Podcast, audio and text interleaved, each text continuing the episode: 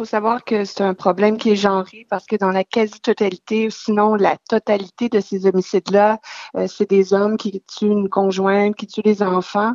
Ce qu'on sait également, c'est que dans 50% des cas, il y a des antécédents de violence conjugale et également que ça survient dans un contexte de séparation. Donc, ça pose des questions euh, sérieuses au, niveau du filet de protection qu'on met en place euh, euh, lorsqu'il y a des, des antécédents de violence conjugale, lorsqu'il y a une séparation, mais aussi lorsqu'il y a présence d'enfants, parce qu'on sait que la violence conjugale ne se termine pas nécessairement suite à une séparation, surtout dans les cas où il y a des enfants, parce qu'il y a un, maintien des contacts euh, en lien avec les enfants. Donc, c'est sûr, ça pose des, questions euh, sérieuses au niveau du filet de sécurité qu'on peut mettre en place. L'étincelle, c'est quoi? C'est une rage de vengeance, euh, principalement?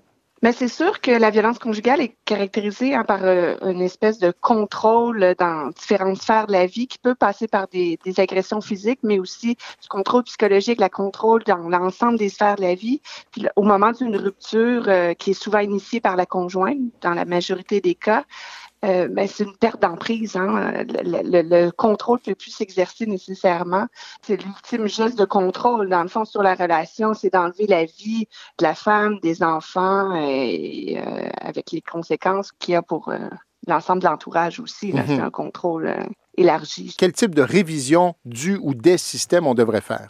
Il faut savoir que le Québec a depuis 1995 une politique d'intervention en matière de violence conjugale, puis on bâtit sur ces acquis-là parce que les, les taux d'homicide envers les conjointes euh, ont diminué beaucoup. Donc, on a des acquis. Il faut savoir ça. Ce sont des décès qui sont évitables et euh, la réduction des homicides nous le démontre aussi dans une certaine mesure. Mais dans ce cas-ci, euh, il y a des mesures qui ont été mises en place, notamment la mise sur pied d'un comité d'examen des décès liés à la violence conjugale qui est piloté par le bureau du coroner qui réunit un ensemble d'acteurs qui sont euh, préoccupés par la sécurité des femmes, euh, la sécurité des victimes, des enfants également, et euh, qui examinent ces décès-là pour essayer de voir ce qui a été fait, puis ce qui a failli dans une certaine mesure. Donc, ce comité-là est, en action. Ça, c'est un exemple concret.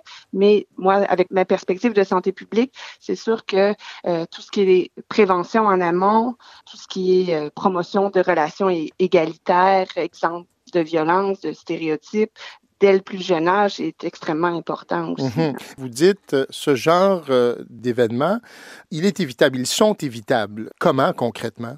Au moment euh, très, très euh, près de la séparation, des fois, il y a des craintes des victimes, des craintes de l'entourage. Donc, la recherche d'aide, bien entendu, il y a tout un réseau de maisons d'hébergement euh, pour femmes victimes de violences conjugales qui accueillent les enfants également.